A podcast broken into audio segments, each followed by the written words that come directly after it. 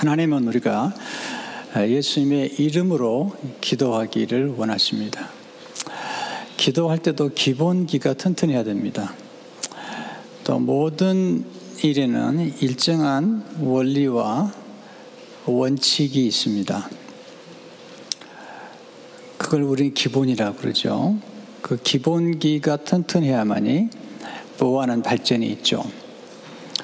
기도도 마찬가지죠. 어떻게 기도하는 게 가장 올바르고 그리고 기본적인 기도인가? 아, 제가 오랫동안 기도를 하면서 또 기도에 대해서 공부하면서 발견한 원리는 아주 간단하지만 굉장히 중요해요. 하나님의 아버지께 우리가 기도하는 대상이 하나님의 아버지죠. 그러니까 성령님 안에서 말씀을 통해 예수님의 이름으로 기도하는 것이죠. 성부 하나님, 성자 예수님, 성령 하나님이 같이 우리의 기도를 들으시는데 아, 그 기도의 대상은 성부, 성자, 성령 하나님 모두에게 기도해도 되지만 아, 가장 원리적인 기도는 하나님 아버지께 성령님 안에서 말씀을 통해 예수님의 이름으로 기도하는 것이 중요한 것입니다. 오늘 요한복음 14장 13절은 이렇게 말씀하고 있죠. 같이 읽어볼까요? 시작. 너희가 내 이름으로 무엇을 구하든지 내가 행하리니 이는 아버지로 하여금 아들로 말미암아 영광을 받으시게 하려 함이라. 예수님께서 내 이름으로 무엇을 구하든지 이름 속에는 능력과 권세가 담겨 있습니다. 어떤 사람의 이름 우리가 머리에 떠오르면 그 사람의 인격과 능력과 실력과 영향력을 우리가 기억할 수 있잖아요. 히틀러라는 이름을 생각하면 어떤 생각이 떠오르세요? 아브라함 링컨. 우리 어떤 이름을 생각하면 그 이름 에 담긴 놀라운 능력과 그리고 그 권세를 생각하게 되죠. 그래서 예수님께서 아, 내 이름으로라고 말씀하실 때 그 이름의 능력과 권세는 정말 대단한 것입니다. 모든 만물을 창조하신 예수님, 그리고 우리를 구원하신 예수님의 그 이름이기 때문에 또 하나님의 아버지가 가장 사랑하는 이름이기 때문에 그 이름을 따라 기도할 때에 하나님 아버지가 가장 기뻐하신다는 것입니다.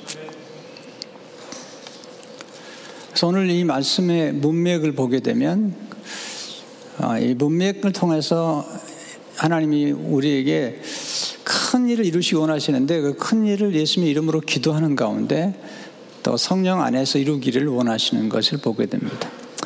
오늘 본문에서 배우는 몇 가지 교훈들.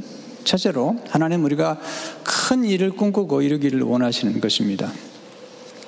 제 예수 믿고 나서 예, 생각이 바뀌어 버린 거죠. 굉장히 소심했던 사람인데 큰 꿈을 꾸게 되었어요. 그게 된, 그렇게 된 비밀이 바로 이 말씀 속에 있어요. 특별히 또 제가 목회를 처음 시작할 때 아주 꿈이 작았어요. 근데 이 말씀을 하나님이 제게 주셨는데 이 말씀이 제게는 큰 충격으로 다가왔어요. 요한복음 12장 14장 12절의 말씀인데 한번 같이 읽어볼까요? 시작. 내가 진실로 진실로 너에게 이르노니 나를 믿는 자는 내가 하는 일을 그도 할 것이요.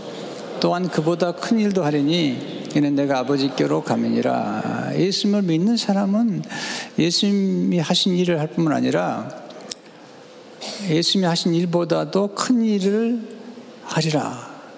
이는 내가 아버지께로 가미라. 제자들에게 하신 말씀이에요 이 제자들을 예수님이 보시면서 제자들 안에 있는 무한한 잠재력을 보신 거죠. 그러니까 사실 이 제자들이 곧 실패할 사람들이에요. 예수님을 부인하고 예수님을 배신하고 예수님을 팔기도 하고 그런 사람들인데 예수님이 13장에서 제자들의 발을 씻겨주시고 이제 곧 십자가에 돌아가시기 위해서 고별 설교, 유언 설교를 남기시는 거예요. 근데 그들에게 말씀하시는 거예요. 거대심을 배신할 그들, 그들을 보시면서 너희가 큰 일을 할 것이다. 그러니까 실패도 경험하지만 실패 후에 해야 될 일까지 보신 것이죠. 예수님이 베드로를 처음 만났을 때 엄청난 말씀을 하세요. 요한물 1장 42절을 보게 되면 데리고 있기로 오니 예수께서 보시고 이르시되 내가 요한의 아들 시몬이니 장차 개발을 하리라 하시니라 개발은 번역하면 베드로라 이 개발하는 이 말은 아람어예요 뜻은 반석이란 뜻이고 이 개발을 번역하면 헬라어로 번역하면 베드로 페트로스인데 반석이 될 거라는 것입니다 이게 만남이 주는 놀라운 능력이죠 베드로의 장차, 장차 어떤 일이 전개될 것인가를 말씀하고 있는 거죠. 배우는 교훈들이 몇 가지 있죠. 좋은 만남은 우리 안에 있는 잠재력을 일깨워주는 만남이에요. 또한 좋은 만남은 우리의 진면모를 보도록 도와주는 만남이죠. 그러니까 예수님께서 베드로에게 시몬 지금 고기 잡는 어부가 너의 모습이 아니라 장차 베드로와 같은 인물 정말 세계를 움직일 수 있는 복음을 전하는 인물이 될 것이다. 그렇게 그의 진면모를 보도록 도와주는 것입니다.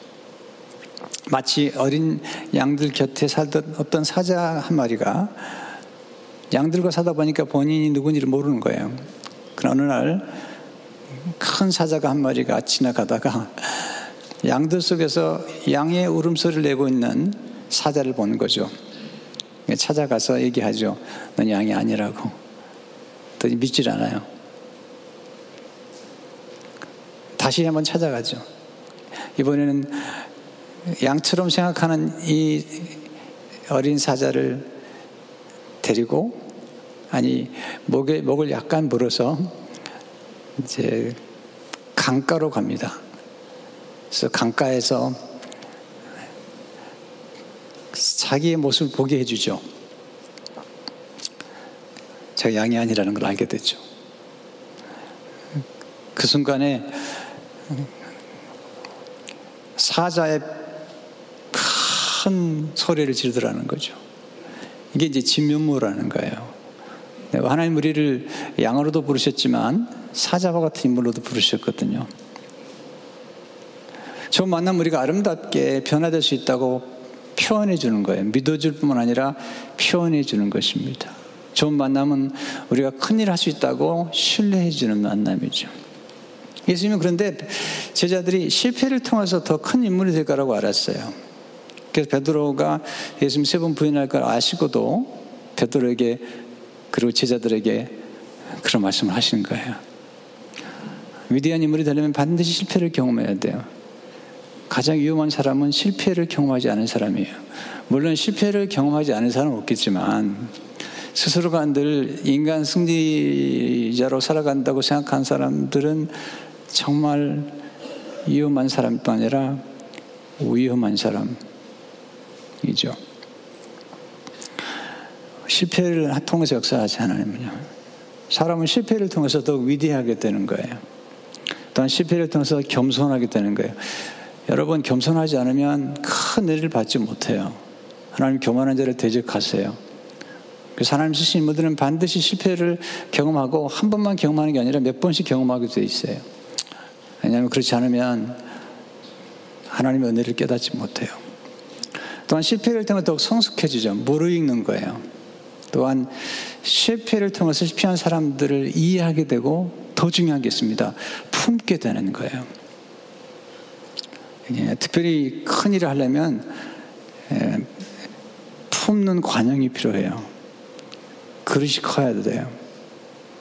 덕이 있어야 되는데 이것은 품는 그릇인데 실패를 경험하지 않은 사람들은 실패 를 해본 사람들을 비웃죠. 실패한 사람 비웃죠. 그러나 실패를 경험하고 일어선 사람들은 절대로 비웃지 않아요. 상처를 경험하고 상처를 치유한 사람들은 다른 사람의 상처를 절대로 비웃지 않아요. 왜냐하면 상처를 통해서 진주가 되고 영광스러운 별이 되는 걸 알기 때문이죠. 베드로가 예수님을 세번 부인했잖아요. 그래서 실패했던 한때 실패했던 마가 요한을 품죠. 그리고 제자를 삼아요. 그래서 그가 나중에 사도 바울이 버린 그 제자를 베드로가 키워요. 왜? 베드로는 실패를 경험했기 때문에 버림받은 제자를 데려다가 인물로 만들어요. 베드로의 제자 마가가 마가복음을 기록했고 나중에 사도 바울이 마가가 내게 유익하다. 한때 내가 그를 버렸지만 내가 못 알아봤는데 베드로가 알아보고 키운 것이다. 그렇게 얘기하는 거죠. 사람은 실패를 통해 회복한 후에 더 훌륭한 성품을 갖겠대요. 이 14장에서 가장 중요한 포인트는 12절인데 나를 믿는 자는 예수님을 믿는 자는 예수님 하는 일을 저도 하고 더 큰 일을 하는 거죠. 그래서 중요한 것은 믿음의 대상이죠. 믿음에서 가장 중요한 것은 우리 믿음의 크기가 아니라 믿음의 대상이죠. 누구를 믿느냐는 거야. 어떤 권세를 믿느냐는 거죠. 우리는 우리 자신을 믿는 사람이 아니라 예수님을 믿는 사람들이에요. 그래서 성경에 보면 가장 위대한 일과 놀라운 일들은 우리의 노력으로 되는 게 아니고 예수를 믿음으로 많이 가능한 거죠. 아, 제자들이 예수님께 나와서 굉장히 중요한 질문을 한번 해요. 그 요한복 6장에 나오는데 요한복 6장 18절 19절을 보게 되면 그들이 묻되 우리가 어떻게 하여야 하나님의 일을 하오리까? 예수께서 대표하시되 하나님께서 보내신 일을 믿는 것이 하나님의 일인이라 하시니 우리가 무엇을 행하고 내가 대단한 일을 이루고 어떤 성취나 그게 하나님 일하는 게 아니라 하나님의 가장 중요한 일은 하나님을 바라보고 하나님을 신뢰하는 것. 사실 보면요, 성경 보게 되면, 역사를 보게 되면 아주 위대한 놀라운 일들은 인간의 노력과 헌신으로만 된 게 아니에요. 물론 하나님 절대로 사람들의 노력 헌신을 아, 폄하하지 않습니다. 사도 바울도 게으른 사람들 향해서 일하게 시키든 먹지도 말라 그랬어요. 또 성경은 신고 거두는 법칙을 말씀하고 있죠. 그러나 성경에 나타난 위대하고 놀라운 일들은 모두가 다 하나님을 그냥 바라봄으로써 이루어진 거예요. 하나님을 바라보는 가운데 놀라운 일이 이루어진 거죠. 네, 모세가 하나님을 바라봤더니 홍해 바다가 갈라져요. 하나님을 바라봤더니 하늘에 만나고 메추리가 내려와요. 반석에서 물이 나와서 수백만 명을 먹이는 거예요. 반석에서 물이 나왔는데 강처럼 흘렀다고 그랬어요. 성경 보면요. 오병이의 기적. 예, 십자가에 우리를 구원하신 가장 놀라운 기적들은 우리가 바라봄으로 가능했던 거예요. 노뱀들, 아, 수많은 사람이 불뱀에서 죽어갈 때 노뱀을 매달아 놨어요. 바라보라는 거예요. 보기만 하면 낫는 거예요. 하나님께서 쓰신 인물들을 보면 세상적으로 똑똑하고 그리고 대단히 잘난 사람들을 쓰르지 않으세요. 신비롭게도. 또 어떤 사람의 경우에 그렇게 세상적으로 똑똑하다면 하나님 반드시 부서뜨려 버려요. 네, 모세 같은 사람. 애굽의 모든 학문과 모든 지식을 다 익혔어요. 말과 행사가 다 네, 탁월했어요. 네, 하나님이 그때 그러시지 않으세요. 광희로 보내가지고 완전히 부서뜨려 버려요. 그래서 나는 아무것도 못합니다. 저는 말도 못합니다. 하나님 저는 아닙니다. 그때 하나님이 쓰시죠. 하나님 오히려 평범하게 만든 다음에 큰일을 이루시죠. 하나님은 평범한 사람을 통해서 큰일을 이루심으로 영광을 받으시는 거예요.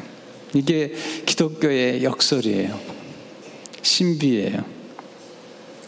두 번째, 예수님 이름으로 기도하는 가운데 큰 일을 이루시는 것입니다. 우리가 큰 일을 이루려면 반드시 우리 힘으로는 안 돼요. 여러분, 크고 위대한 일은 우리의 노력으로 안 되는 거예요.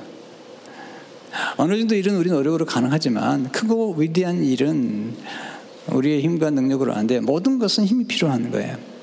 뭔가를 이루려면 힘이 필요하고 권세가 필요한 거예요. 근데 작은 건 모르지만 크고 위대한 것, 초월적이고 초자연적인 것, 영적인 것, 영원한 것들은 우리의 힘만 가지고 안 돼요.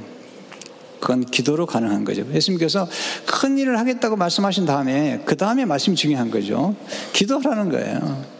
야문 14장 13절 14절을 보게 되면 같이 읽겠습니다. 시작. 너희가 내 이름으로 무엇을 구하든지 내가 행하리니 이는 아버지로 하여금 아들로 말미암아 영광을 받으시게 함이라. 내 이름으로 무엇인지 내게 구하면 내가 행하리라. 이건 굉장한 약속이에요. 네. 구약에 보면 하나님이 이름을 존귀하게 하래요. 하나님의 이름, 이름을 망령되이 여기는 자를 하나님께서 심판하신다고 말씀하셨잖아요. 그리고 하나님의 이름을 존귀 여기는 사람을 존귀 여겼어요. 아브라함이 하나님 이름을 존귀 여기니까 그 이름을 창대했고 다윗의 이름을 존귀하게 만들어 주셨어요. 다윗은 시편에 보면 하나님 이름을 그렇게 높여요. 여호와 우리 주여 주의 이름이 온 땅에 어찌 그리 아름다운지요. 네. 하나님의 이름을 멸시한 사람들을 하나님 멸시하세요. 하나님의 이름을 하찮게 여기는 사람들 인생을 하찮게 만들어 버리시는 거죠. 구에 보면 다양한 이름 나오죠. 우리가, 우리가 이런 이름 많이 아는데 몇 가지만 소개해 드릴게요. 엘로힘이라는 이름, 창조의 하나님이시죠. 모든 만물을 창조하신 하나님, 이 복수잖아요. 엘샤다의 하나님, 전능하신 하나님, 풍족하신 하나님. 엘 올람, 영원하신 하나님, 영생을 주신 하나님. 예, 아브라함이 불렀던 이름이죠. 엘 엘리온, 멜기세덱이 고백한 고백이죠. 지극히 높으신 하나님. 여호와 스스로 계신 하나님, 언약을 지키신 하나님. 여호와 이래 미리 준비하신 하나님. 아브라함 이삭을 드릴 때 하나님 미리 준비하시잖아요. 여호와 샬롬 평강의 하나님. 여호와 라파 치료하신 하나님. 여호와 니시 승리의 깃발이 되신 하나님. 여호와 치투케누 우리 의가 되신 하나님인데 이 의가 되신 하나님 우리를 의롭다고 예수님의 이름을 믿음으로 그의 피로 우리를 의롭다고 하시죠. 예. 여호와 로이 목자가 되신 하나님, 여호와 삼마 우리 함께 하신 하나님, 임마누엘이죠. 아도나의 주님이신 하나님. 그러니까 사실 구약에 나타난 이 모든 이름들을 예수님이 이 땅에서 드러내시고 그리고 이 모든 이름의 주인공이 예수님이시라는 거예요. 요한 17장 17장 절을 보게 되면 세상 중에서 내게 주신 사람들에게 내가 아버지 이름을 나타내는 아버지 이름을 나타내셨는데 그 모든 아버지 이름이 예수님에게 와서 이루어지는 거예요. 예수님이 여호와 삼마시잖아요. 예수님이 함께 하신다는 임만들이죠. 샬롬 예수님이 평강의 주님이시잖아요. 예수님께서 여호와 로이 예수님께서 예, 목자가 되시잖아요. 하나님은 예수님 이름을 소중히 여기세요. 그리고 그 이름을 소중히 여기고 그 이름을 로 기도하는 사람들을 소중히 여기시죠. 왜, 왜 이 이름이 그렇게 중요할까요? 굉장히 많은 내용을 말씀 주셨지만 한 다섯 가지만 말씀. 첫째, 하나님은 예수, 오직 예수님의 이름을 통해 우리를 구원하. 오직 예수님 이름을 통해서 이것만큼은 우리는 타협할 수 없는 거죠. 왜냐하면 하나님이 그렇게 정하신 거죠. 이것은 이것은 질문의 문제가 아닙니다. 이것은 의문의 문제가 아니라 신뢰의 문제고 순종의 문제인 거예요. 마태복음 10절 보게 되면 아들을 낳은 이름을 예수로 하라. 이는 그가 자기 백성을 그들의 죄에서 구원할 자라 하심이라 하니라. 예수님의 이름이 우리를 구원하는 거죠. 예수라는 이름의 뜻은 하나님은 구원이시다. 그런 뜻이에요. 따라서 보세요. 하나님은 구원이시다. 네, 예수라는 이름은 하나님 구원이시다. 그리스도라는 이름은 기름 부음 받은 자인데 메시아라는 말이고 구세주라는 뜻이죠. 사도행전 4장 12절을 보게 되면 같이 읽어보겠습니다. 시작. 다른 이로서는 구원을 받을 수 없나니 천하 사람 중에 구원을 받을 만한 다른 이름을 우리에게 주신 일이 없습니다. 예수님이 아니면 하나님께 나갈 수가 없어요. 요한복음 14장 1절을 보게 되면 예수께서 이르시되 내가 곧 길이요 진리요 생명이니 나로 말미암지 않고는 아버지께로 올 자가 없느니라. 토마스 아켄피스가 이런 말을 했어요. 길이 없으면 강이 없고 방황하게 되죠. 강도 없어요. 진리가 없으면 안이 없고 네. 진정한 지식은 진리에 있는 거예요. 생명이 없으면 삶이 없다는 거죠. 두 번째, 하나님은 예수님 이름을 믿는 자에게 하나님의 자녀가 되는 권세를 주신 거죠. 누구나 두 번 태어나야 돼요. 왜냐하면 첫 번째는 부모님이 태어나는데 아담의 죄를 안고 태어난 모든 사람은 태어날 때는 사실은 마귀의 자녀예요. 예수님 말씀하셨어요. 마귀의 권세를 했기 때문에 마귀의 자녀가 돼가지고 예, 죄와 법 아래서 두려움으로 살아가는 존재예요. 그런데 예수님이 영접하는 그 순간 하나님의 자녀가 되고 하나님의 자녀의 권세를 갖게 되는 거죠. 요한복음 1장 12, 13절을 보게 되면 영접하는 자고 그 이름을 믿는 자들에게는 하나님의 자녀가 되는 권세를 주었으니 혈통으로나 육적으로나 사람의 뜻으로 나지 않냐 오직 하나님께로부터 난 자들이냐 부모에게서 난 게 아니라 하나님께부터 다시 태어나는 거죠. 그러면서 예수님의 이름을 통해서 우리 하나님의 자녀가 된 거죠. 세 번째, 하나님 예수님의 이름 권세를 권세가 놀라운 기적을 일으키시는 거예요. 그 권세가 대단한 권세예요. 마감 16장 17, 18절 보게 되면 같이 읽어보겠습니다. 시작. 믿는 자들에게는 표적이 따르니 그 그들이 내 이름으로 귀신을 쫓아내며 새 방언을 말하며 뱀을 집어올리며 무슨 독을 마실지라도 해를 받지 않으며 병든 사람에게 손언즉 나으리라 하시더라. 네, 예수님의 이름으로 귀신이 떠나가고 세방을 말하게 돼. 뱀을 지우며 무슨 독을 마시라 해를 받지 않으며 병든 사 손언즉 나으리라. 놀라운 놀라운 권세죠. 이, 이걸 받은 제자들이 베드로와 요한이 성전 내 기도하러 올라갔다가 성전 미문에서 구걸하는 한 번도 걸어보지 못한 장애인을 만나죠. 그가 그들이 구했던 것은 동전이에요, 동전. 그가 원했던 건 동전이에요. 근데 베드로와 요한이 그가 원한 것보다 그가 필요한 걸 줘요. 예수 이름이죠. 걷는 거죠. 성전에 들어가서 예배하는 거죠. 사도행 3장 6절에서 8절을 보게 되면 베드로가 이르되 은과 금은 내게 없거니와 내게 있는 이것을 내게 주노니 나사렛 예수 그리스도 이름으로 일어나 걸으라 하고 오른손을 잡아 일으키니 발과 발목이 곧 힘을 얻고 뛰어서서 걸으며 그들과 함께 성전으로 들어가면서 걷기도 하고 뛰기도 하며 하나님을 찬송하니 그냥 걷는 것이 아니라 이제 하나님을 찬송하게 된 거죠. 육신의 구원뿐만 아니라 영적인 구원까지 받게 된 거죠. 근데 베드로가 놀라운 얘기를 하죠. 내게 있는 것으로, 내게 있는 이것으로. 여러분, 여러분 안에 이 이름이 권세가 있는 걸 믿으시기 바랍니다. 우리 있어요. 제가 고등학교 때 처음 영접하고 제가 가장 큰 충격은 뭐냐면 제가 예수님 영접하고 성령을 체험한 다음에 그 당시 교회에 귀신 들린 사람들이 이렇게 왔어요. 찾아왔어요. 예수의 이름으로 귀신이 떠나가는 거예요. 근데 제가 또 하나 충격은 뭐냐면 찬송을 부를 때 다른 찬송보다는 예수님의 십자가나 보혈이나 이름을 부르면 이 마귀가 벌벌 떠는 거예요. 그리고 떠나가는 거예요. 제가 그때 알았습니다. 영의 세계를 알게 된 거죠. 아, 예수의 이름의 권세가 정말 놀랐구나. 그 권세와 능력이 놀랍구나. 마귀가 벌벌 떠는 거예요. 특별히 보혈 찬양과 십자가 찬양과 예수의 이름을 찬양하면 벌벌 떠는 거예요. 우리가 예수 그리스도 이름을 그냥 부르기만 해도 때로는 놀라운 기적이 일어납니다. 웨슬리 듀엘 선교사님이 무슨 책에 보게 되면 하이티에 있었던 사건을 소개해요. 하이티의 한 목사는 작은 체구의 사람이었으나 신앙에 있어서 참으로 거인이었다.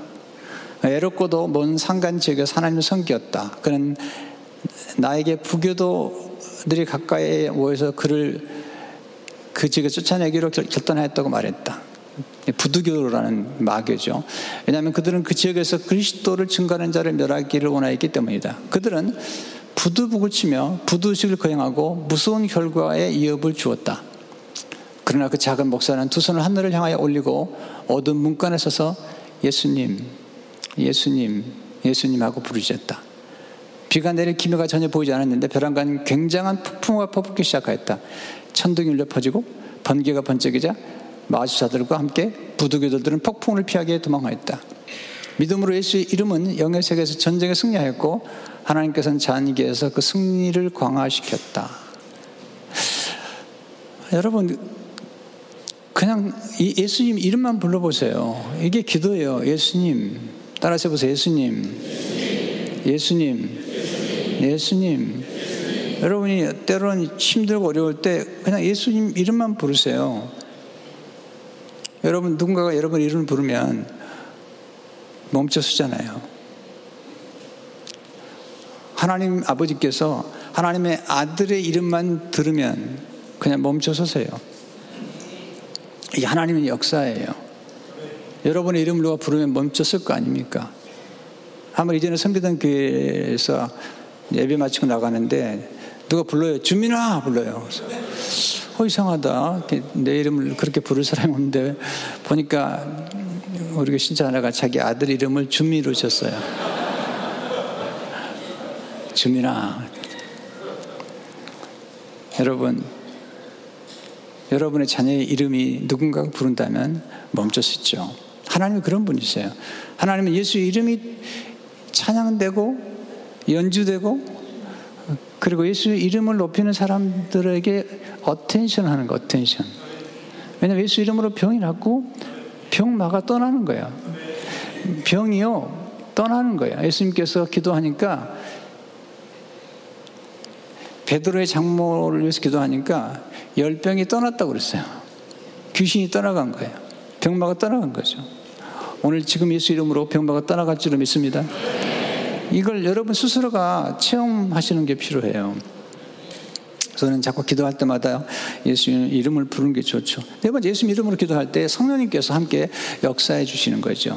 성령님은 예수님이 보내신 영이에요. 그리스도 영이에요. 그래서 성령님은 항상 예수님과 함께 예수님의 이름과 함께 예수님의 말씀과 함께 예수님의 보혈과 함께 역사하시는 거예요. 그래서 주님 말씀하시잖아요. 아까 14장 12절에서 너희가 큰 일을 할 수 있는데 그 이유는 뭐냐면 내가 아버지께로 간다는 거야. 내가 아버지께로 가면 너희가 더 큰일 할 텐데 그 이유가 뭐냐면 내가 아버지께로 가면 너희에게 능력 있는 분이 너희 안에 역사하도록 지금 내가 너희 곁에서 역사하지만 어, 내가 너에게 보내줄 아버지께 가서 아버지께로부터 받아서 보내줄 보이사 성령을 보내주면 너희 안에서 역사할 것이다. 한번 14장 16절 17절 보게 되면 내가 아버지께 구하겠으니까 또 다른 보이사를 너에게 주사 영원토록 너희와 함께 있게 하시려니 그는 진리형이라 세상은 너희 그를 받지 못하느니 이는 그를 보지도 못하고 알지도 못함이라 그러나 너희는 그를 아나니 그는 너희와 함께 거하시며 또 너희 속에 계시겠습니다. 이 보혜사는 성령님이시죠. 근데 그분이 우리 곁에서 우리 안에서 역사하는 거예요. 이 모든 세상은 능력이 가장 중요한 거예요. 누가 능력을 오래 가지고 있느냐 그리고 꾸준히 가지고 있느냐 끝까지 가지고 있느냐 이게 중요한 건데 이 세상의 모든 권력자들과 모든 사람들의 능력은 유한해요. 육체, 육체적 능력도 유한해요. 그러나 하나님의 성령의 능력은 굉장히 강력한 능력인 거예요. 영역이 정말 중요한 거예요. 성령이 임하시게 되면 이 영역으로 위대한 일을 이룰 수가 있는 거예요. 다 능력이잖아요. 재력, 체력, 지력, 뭐, 다 능력이죠. 그러나 하나님이 우리에게 주시고 원하시는 성령의 능력이죠. 오직 성령이 너에게 마시면 내가 권능을 받고 영역이 영역, 영적인 능력이 가장 놀라운 능력인 거예요. 다섯 번째, 예수 이름으로 은혜의 보좌에 즉각적으로 들어갈 수 있는 거야. 구약에는 어려움도 없습니다. 근데 예수 믿으면 하나님의 자녀가 되어서 즉각적으로 들어가서 예수 그리스도와 함께 기도할 수가 있는 거죠.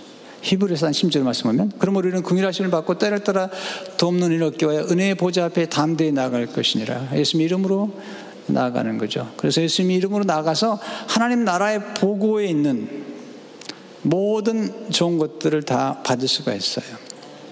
하나님 나라에는 엄청난 부호가 있어요. 엄청난 어, 하나님 나라의 뱅크의 구조가 있어요. 여러분 제가 오늘 그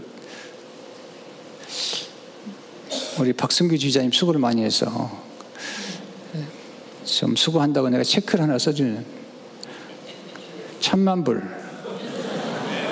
그래가지고 제 이름으로 써서 주면은 좋아하시겠어요? 아니면 웃겠어요?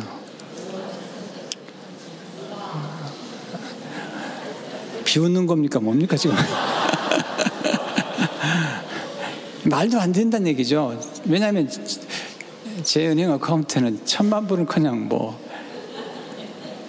근데 그게 아니고 2천만 불.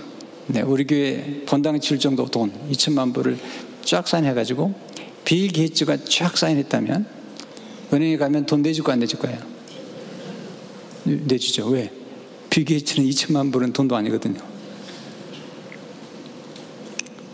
여러분, 빌 게이츠가 부자예요? 하나님이 부자예요? 대답은 잘하셔야 돼요.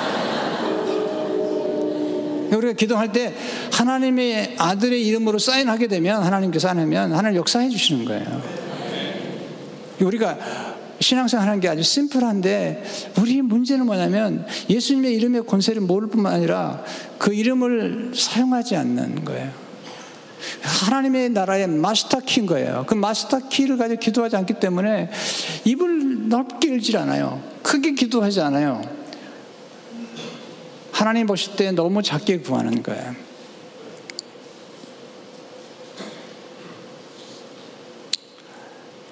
대전에 있는 목사님 간증집을 입다가 보니까 그분이 처음 구했던 건 30평이에요. 나중에 대전에 있는 목회를 하면서 3천 평을 구했어요. 그 당시 그 불행은 상상도 못할 땅이었어요. 근데 하나님 그러시더래요. 구하라. 그냥 기도를 하는데 한밭, 대듯 한밭에서 목회하라. 이분이 시골에서 목회할 때인데 길을 의심했대요. 계속 반복해서 대전 한밭에서 목회하라. 한 서너 번 듣고 나니까 기도를 하기 시작한 거죠. 제가 그게 집회를 갔다 왔는데요. 그 믿음이 대단한 분이었어요. 공부를 많이 한 분도 아니고 또 발음이 저보다 더 정확하지 않으신 분이에요. 네.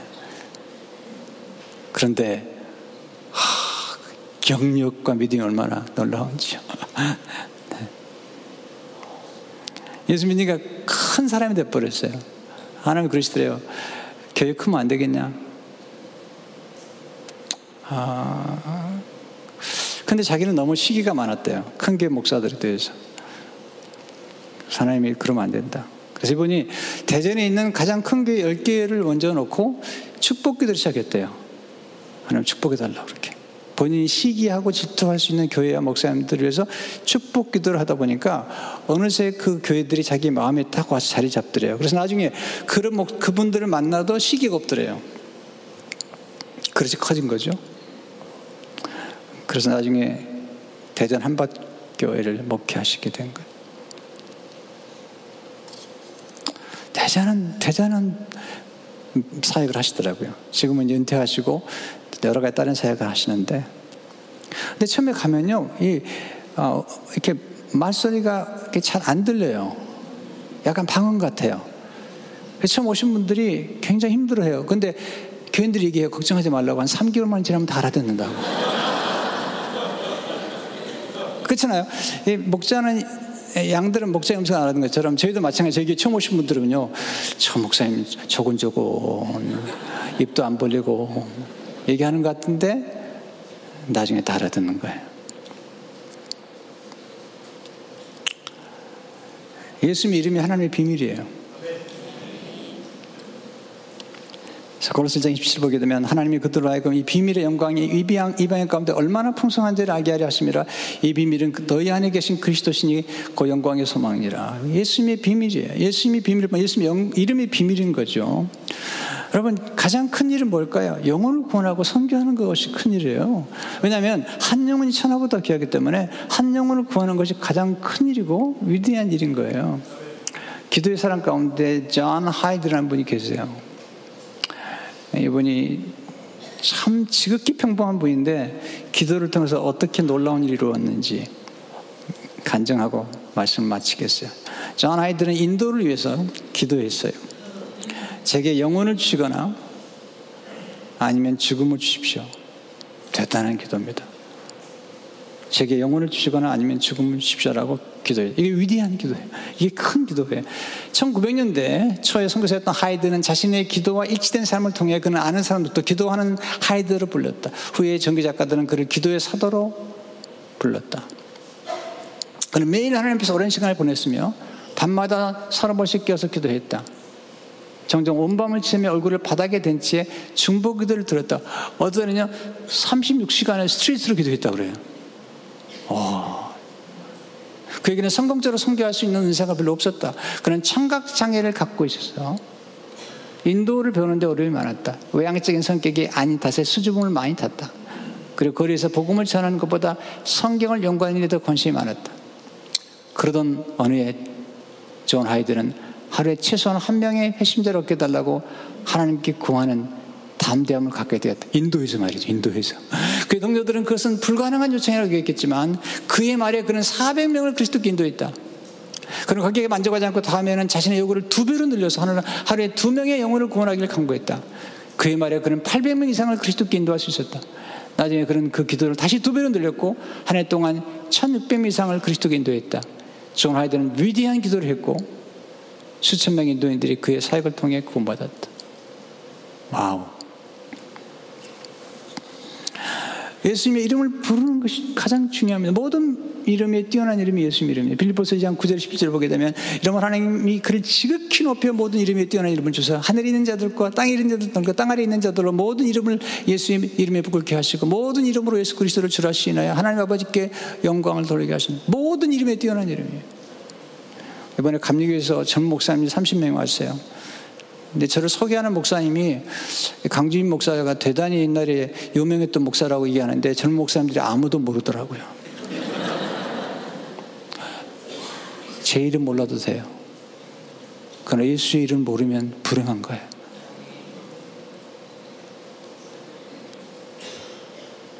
왜? 예수 이름 아래 권세가 있고 능력이기 때문이에요. 주의 이름을 부르는 자마다 구원을 받는다고 말씀하셨어요. 그리고 로마 10장 12절에 보면 더 놀라운 말씀. 한 분이신 주께서 모든 사람이 주받아서 그를 부르는 모든 사람에게 부여하시다. 차별이 없어요. 예수를 부르는 모든 사람에게 그 예수님께서 예수님께서 주님께서 richly blesses all who call on him. 그를 부르는 자, 그 이름을 부르는 모든 자에게 부여하신다는. 여러분 간증이 있어야 돼요. 제가 너무 많이 간증하잖아요. 와가지고 3개월 만에 돈이 떨어졌다니까요. 6개월 그 동안 주유소에서 일을 했어요. 주유소 일하면 그 당시에 이렇게 가스를 넣어드려요. 요즘은 다 셀프지만 그 당시 가스를 넣어드려요. 처음에 잘 안 들리더라고요. 흑인 동네에서 저기 스타크하고 그 슬라웃은 그쪽에서 했는데 그래서 보면 가다가 이제 가스를 넣으려고 그러면요.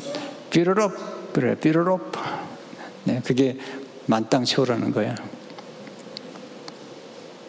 여러분도 못 알아들으시네. 그리고 오일 체크해드리고, 그리고 타이어 고쳐드리고, 이렇게. 그렇지만, 저는 부끄러워하지도 않았고, 그리고 별로 창피하지도 않았어요. 왜냐하면 제게 준 소명이 있기 때문에 그리고 내가 가지고 있는 이름이 있었기 때문에 그래서 예수 이름으로 기도하기 시작했어요. 그래서 지금 복음을 전하는 거죠. 수많은 선교사님 파송하고 있잖아요. 여러분 가장 위대한 일은 섬기는 것입니다. 가장 위대한 일은 선교하는 것입니다. 기도하겠습니다. 하나님 아버지, 존귀하신 주님, 성부와 성자와 성령 이름으로 모인 저희들이 오늘 하나님의 아들의 존귀하신 이름이 얼마나 권세가 있고 능력이 있고 얼마나 부유한지 배웠습니다. 이 이름으로 기도하게 하시고 이 이름의 권세로 귀신을 쫓아내고 병마를 물리치고 하나님 영광을 드러내도록 축복해 주옵소서. 예수 이름으로 기도합니다.